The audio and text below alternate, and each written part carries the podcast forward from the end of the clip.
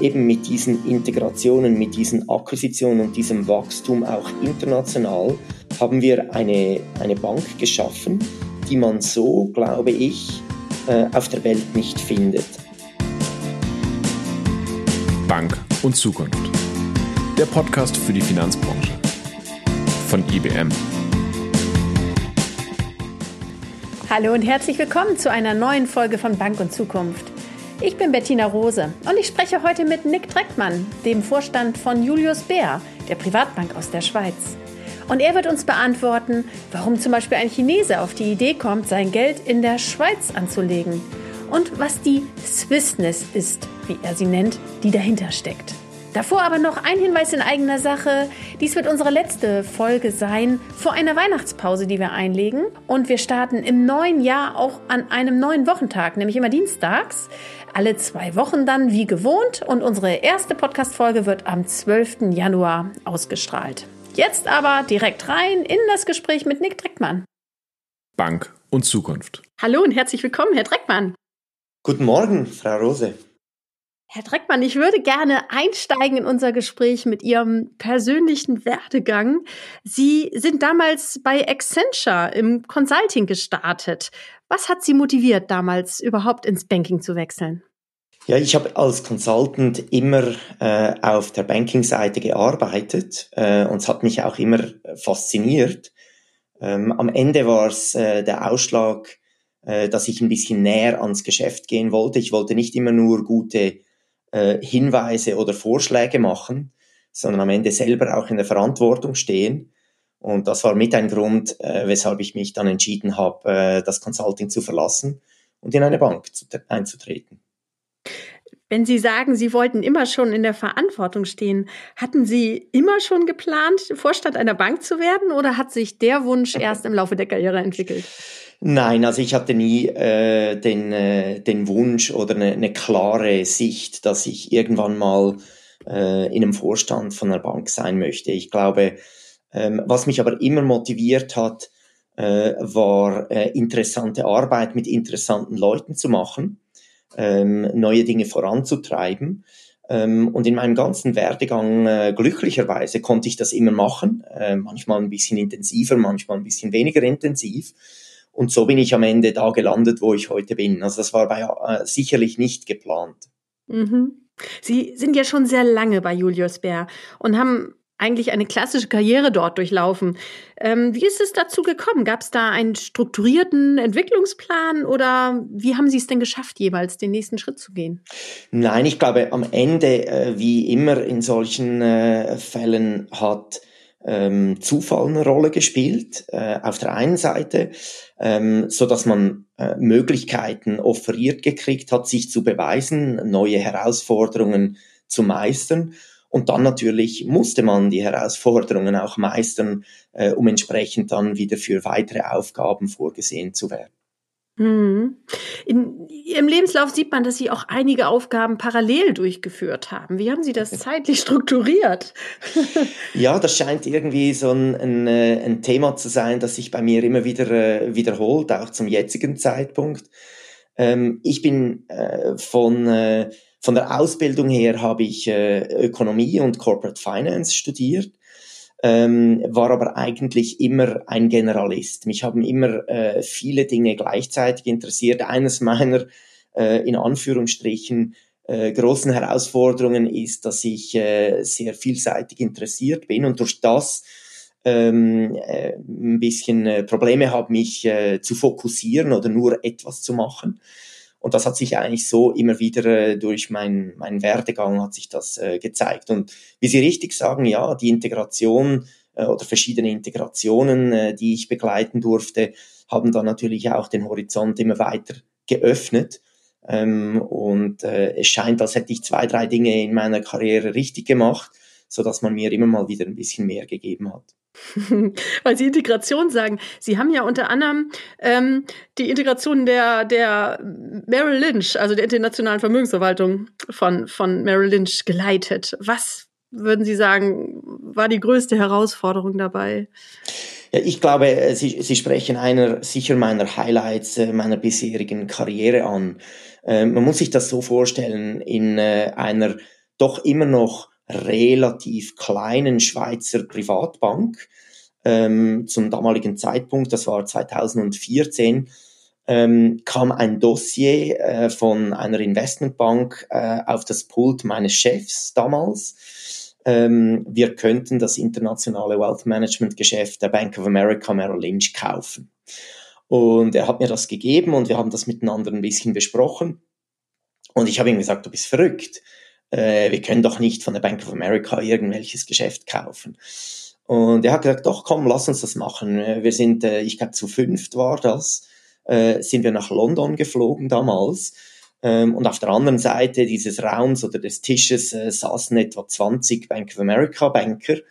Äh, und wir waren zu fünft und äh, haben dann uns äh, nach und nach in dieses Dossier eingearbeitet, äh, so dass wir dann am Ende zum Schluss gekommen sind, doch, das macht Sinn für die Bank Julius Baer, so etwas ähm, zu kaufen oder dieses Geschäft zu kaufen. Und zum damaligen Zeitpunkt war das eine äußerst komplexe Transaktion. Äh, also wir haben nicht einfach eine juristische Einheit gekauft an ein oder zwei Standorten, ähm, sondern das war äh, sehr äh, weit verbreitet, also von Lateinamerika über Middle East, äh, Europa, London, in der Schweiz, aber auch in Asien, sogar in Indien äh, haben wir Geschäfte gekauft. Ähm, und ich glaube, die größte Herausforderung, um auf Ihre Frage äh, zu antworten, war diese Diversität, äh, diese Internationalität, äh, die ich äh, sehr lieben und schätzen gelernt habe zu dieser Zeit und mit unterschiedlichen Kulturen äh, diese Integration erfolgreich voranzutreiben, war sicher eine der größten Herausforderungen. Und was würden Sie sagen, ist Ihre Stärke in solchen Aufgaben? Also was, was zeichnet Sie als Mensch aus?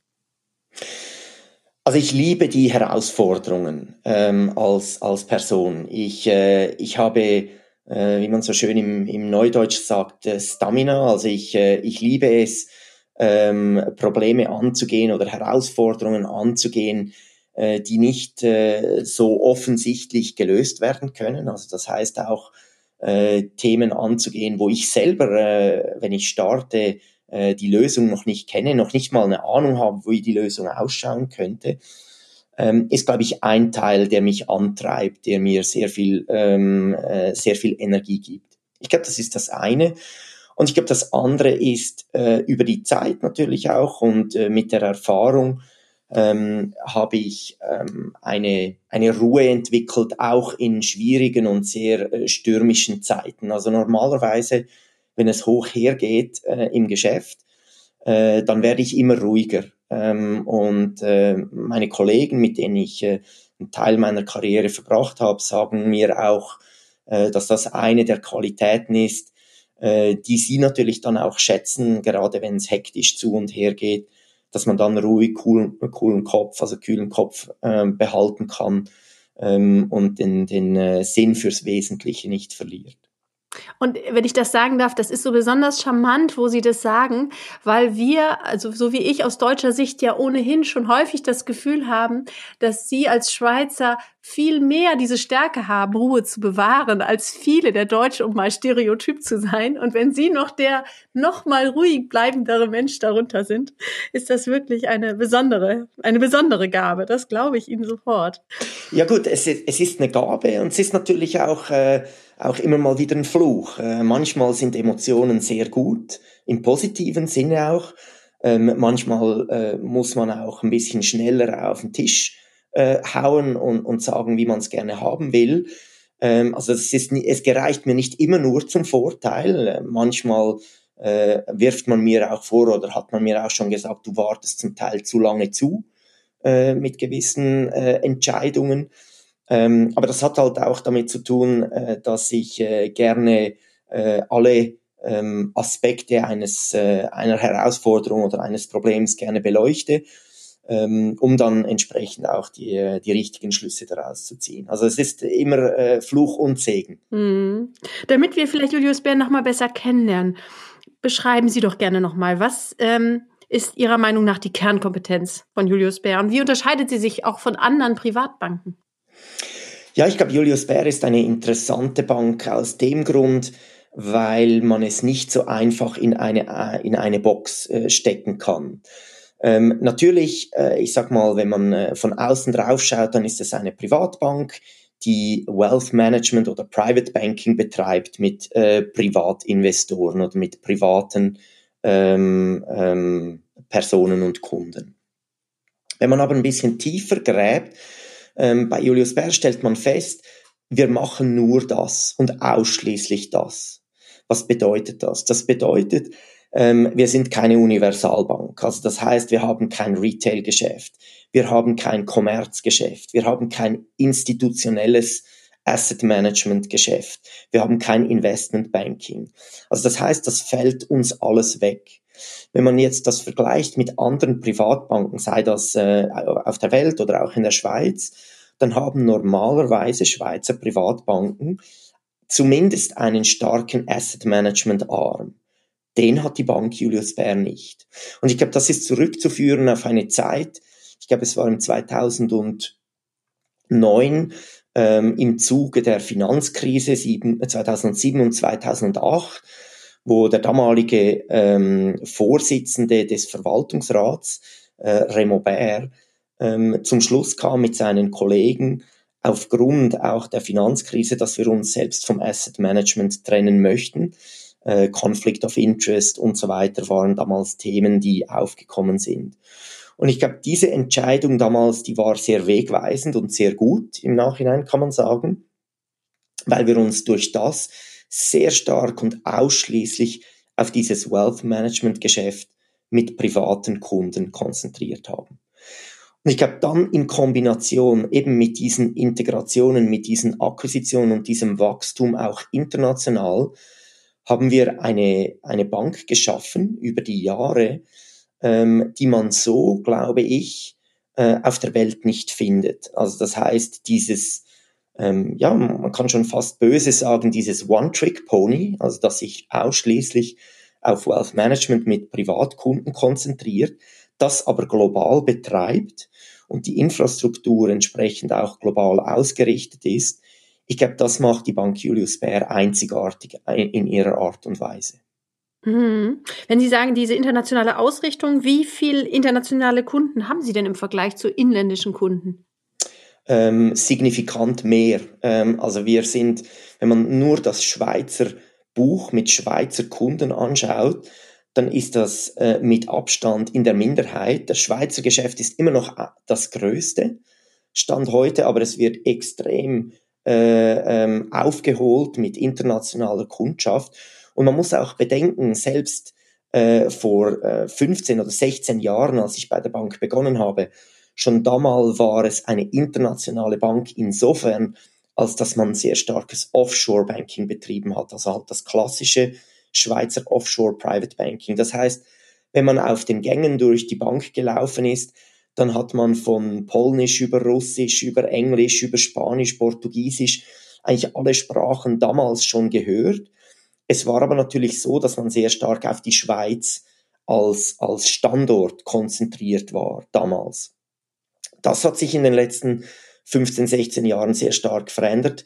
Insofern, als dass wir sehr stark auch ähm, den Fußabdruck erweitert haben in Asien, eben in äh, Osteuropa, im Mittleren Osten, wie gesagt in Indien, in Europa und auch in Lateinamerika. Und ich glaube, das ist das, was äh, sich in den letzten Jahren so stark international verändert hat. Nicht nur, dass die Kundschaft international ist, ich glaube, das war sie schon lange und schon immer, ähm, aber ich glaube, die, äh, die Mitarbeiterschaft, die hat sich sehr stark internationalisiert in der Zeit. Mhm. Und aber um das mal konkret zu machen, wenn ein Kunde in China, um bei dem Beispiel zu bleiben, ähm, gewonnen werden soll, was, ähm, was sagen Sie dem? Warum soll der Ihr Kunde werden? Was bieten Sie einem chinesischen Kunden, was sonst keiner kann? Ich glaube, es ist die Kombination. Also auf der einen Seite, was wir sehr stark sehen bei dieser Kundschaft ist, Swissness zählt, also die Schweizer Wurzeln, äh, die zählen definitiv. Ich glaube, das Zweite, was auch zählt, ähm, ist unsere Größe. Ähm, man muss bedenken, äh, wir sind weltweit nur 7000 Mitarbeiter. Ähm, also das heißt, wir haben eine Größe, die doch sehr überschaubar ist. Ähm, äh, wir lieben diesen, äh, diesen Satz, ähm, äh, big enough to matter and small enough to care. Ich glaube, das ist etwas, ähm, das unsere Kunden merken, wenn sie mal bei uns sind. Ich glaube, das Dritte, ähm, das ich noch dazu anfügen möchte, ist, äh, in all diesen Jahren, in den letzten 130 plus Jahren der Geschichte der Bank Julius Baer, äh, haben wir nie einen Verlust geschrieben. Das heißt, das ganze Thema rund um Stabilität, Sicherheit, äh, auch unsere Bilanz, wenn man das anschaut, wir machen keine, keine risikoreichen Geschäfte, äh, wo man auch mal schnell 100, 200 Millionen Verluste machen kann. Das passiert bei uns nicht. Mhm. Und insofern, glaube ich, der, der vierte Aspekt ist wirklich dieses internationale Netzwerk. Äh, Sie haben jetzt China angesprochen. Äh, diese Kunden sind zum Teil daran interessiert, irgendwas in Lateinamerika oder in Osteuropa zu kaufen. Ähm, da haben wir ein Netzwerk mit unseren anderen Kunden, die wir haben in diesen Märkten, die wir dann zum Teil miteinander verbinden können. Und dann sind zum Teil Transaktionen entstanden, wo die Bank gar nichts damit zu tun hatte, nur aufgrund dessen, dass wir die richtigen Kunden miteinander zusammengebracht haben. Und wenn wir jetzt nochmal eben auf die Frage zurückkommen, diese Persönlichkeit, dieses Vertrauen ist so besonders wichtig. Trotzdem, jede Bank ist eben auch technologiegetrieben. Wie kann Technologie helfen, diese Customer Experience dann auch zu verbessern oder vielleicht auch das Vertrauen zu stärken? Ich glaube ganz stark. Also Sie sprechen einen absolut wichtigen äh, Teil an äh, unserer, wie man so schön sagt, unserer Value Proposition. Ich glaube, ähm, im Zentrum steht für uns ganz klar die persönliche Kundenbeziehung.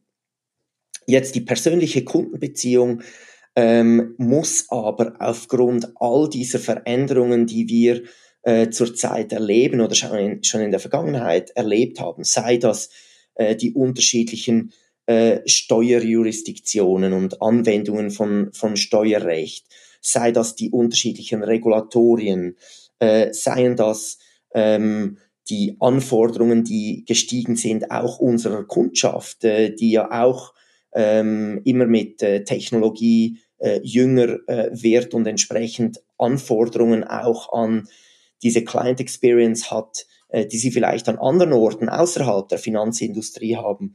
Ich glaube, all diese Veränderungen können heute gar nicht mehr ohne dem effizienten Einsatz von guter Technologie äh, gemeistert werden, weil am Ende ist ja unser Leistungsversprechen an Sie als Kunde, dass wir Sie in der bestmöglichen persönlichen Situation beraten wollen, wie Sie Ihre Finanzen strukturieren sollten für die Zukunft. Mhm. Und in dem Zusammenhang ist Technologie und was wir auch verwenden im Rahmen äh, unserer Investitionen ist unglaublich wichtig, ähm, weil die Produkte sind heterogener geworden, wie gesagt. Äh, ich glaube, die Kundensituationen sind nach wie vor sehr heterogen. Und um diesen gerecht zu werden, ähm, ist Technologie ein Schlüsselelement. Und wie würden Sie den aktuellen Stand der Digitalisierung bei Julius Bär beschreiben? Wo stehen Sie? Ich, ich muss Ihnen sagen, und äh, wir sprechen ja jetzt zu einer Zeit, wo ähm, Corona sehr stark äh, wütet in Europa, äh, in einer zweiten Welle. Ähm, ich glaube, wir waren schon ähm, auf einem guten Weg und haben da sehr viel schon äh, getan und investiert. Ich glaube, diese Zeit äh, jetzt in den letzten äh, 10, 11 Monaten ähm, die haben einen unglaublichen Boost ähm, äh, verursacht im positiven Sinne. Und zwar nicht nur insofern, als dass wir äh, Investitionen ähm, umkanalisiert haben, um entsprechend die Interaktion mit unseren Kunden noch effizienter gestalten zu können, weil ähm, das etwas ist, das jetzt zum jetzigen Zeitpunkt natürlich sehr relevant ist, sondern auch ähm, dass wir ähm, im Rahmen des Change Managements, also die Perzeption der Mitarbeiter, aber auch der Kunden, sich auf solche digitalen Kanäle einzulassen, mit diesen effizient zu operieren und sich für diese auch zu begeistern, zum Teil gezwungenermaßen, aber in der Hoffnung natürlich, dass das auch in Zukunft bleiben wird, gehe ich davon aus oder bin ich der Meinung, die letzten wie gesagt, zehn Monate haben wahrscheinlich uns fünf Jahre vorwärts gebracht im Sinne des Mindsets, im Sinne des Change Managements, im Sinne der Kultur, wie wir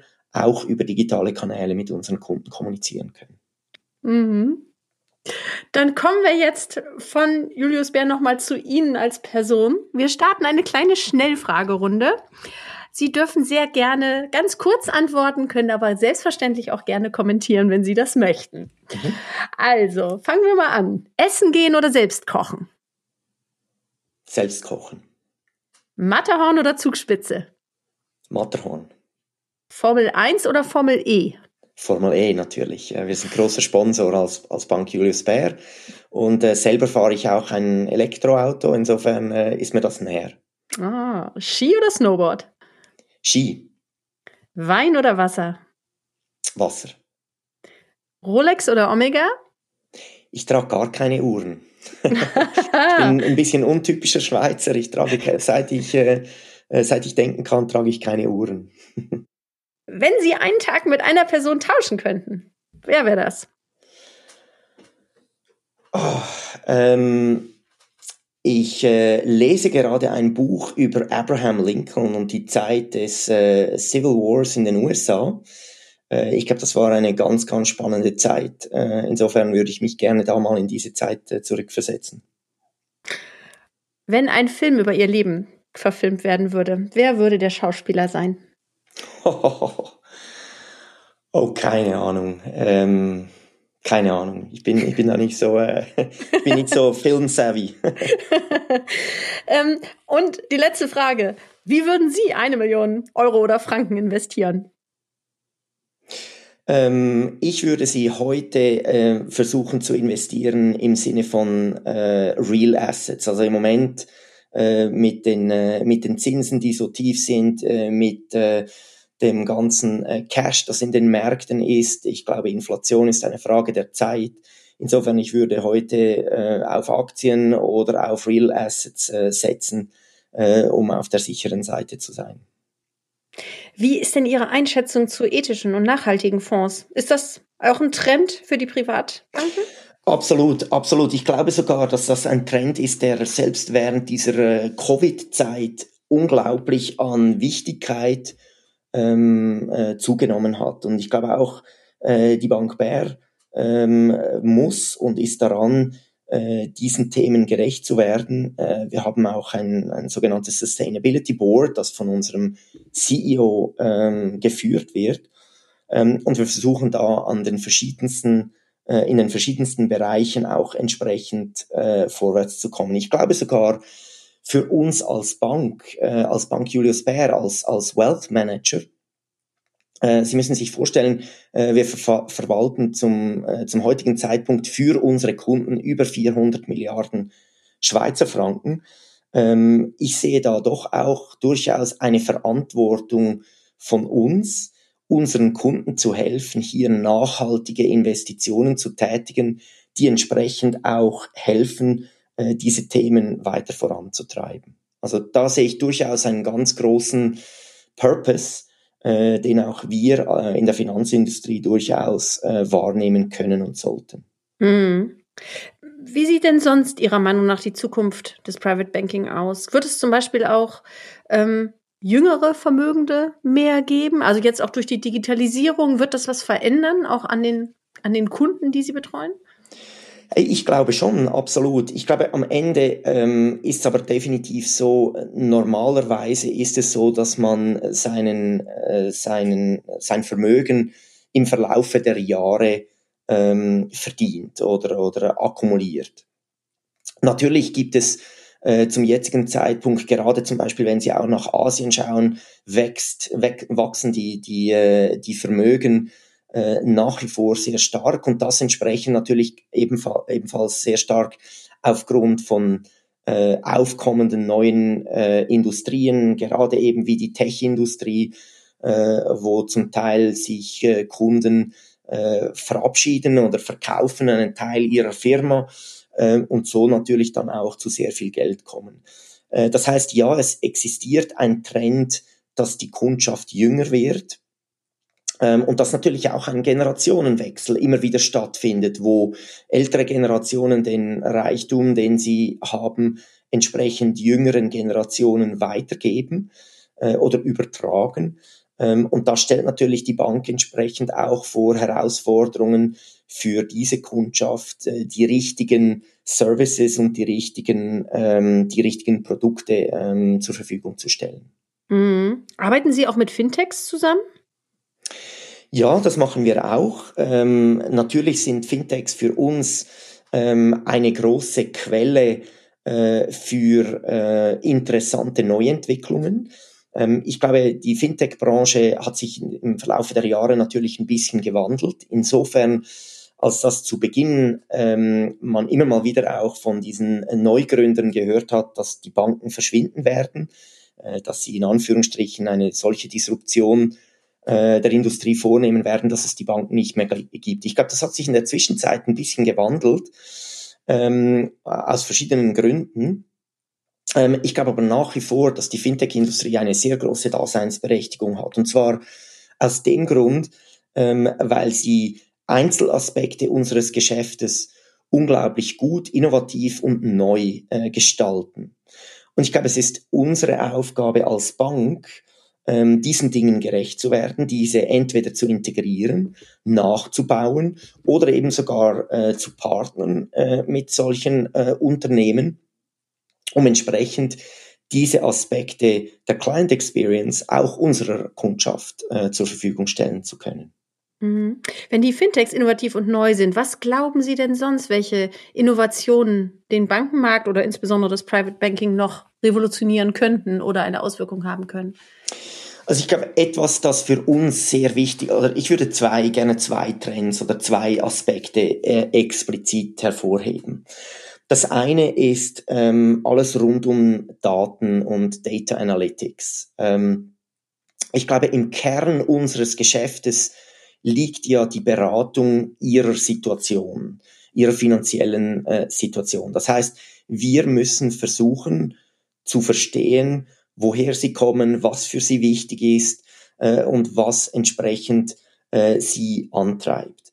Das heißt, die zugrunde liegenden Daten und das nicht nur im Sinne eines Gesprächs mit ihnen äh, oder über mehrere Gespräche mit ihnen herauszufinden, was für sie wichtig ist, sondern eben da auch auf die Datenpools, die existieren und diese möglichst effizient zu nutzen, um daraus dann wieder gute Services und Produkte für Sie als, als Kunden äh, zu kreieren. Ich glaube, das liegt im Hauptinteresse unserer Bank und, so, und insofern ist das ein Aspekt, den wir sehr genau auf dem Radar haben und auch entsprechend weiterentwickeln. Ich glaube, das ist das eine Thema. Das andere Thema, wenn Sie über Innovation sprechen, ähm, glaube ich tatsächlich, dass das Thema äh, der Digital Assets ähm, durchaus für uns als Private Banker äh, oder als Wealth Manager ein wirklich äh, äh, großes Element auch in Zukunft sein kann. Ich glaube, wir sind noch nicht da. Es ist aber aus meiner Sicht eine Frage der Zeit, weil wenn Sie bedenken, wie viele illiquid äh, Assets nach wie vor heute auf der Welt existieren, die heute nicht aktiv gemanagt werden können, äh, aufgrund ihrer Natur äh, der Sache. Ähm, wenn man da mit Blockchain-Technologie, Digitalisierung, Tokenization ähm, Möglichkeiten schafft, diese Assets ähm, zu, ähm, äh, wie soll ich sagen, in die Asset-Allokation mit einzubeziehen, da auch Märkte geschaffen werden, wo Liquidität existiert, um gewisse Dinge, Teile davon zu verkaufen oder zu kaufen. Ich glaube, dann eröffnet das für uns als Privatbank oder als Wealth Manager ganz neue Türen und Tore, ähm, wie wir mit unseren Kunden entsprechend die Zukunft gestalten können. Also konkret damit sprechen Sie beispielsweise an, das Gemälde, das mit einer Blockchain-Technologie zerlegt werden kann in viele Teile, so dass man eben Anteile eines Gemäldes erwerben kann beispielsweise und das eben auch handelbar wird.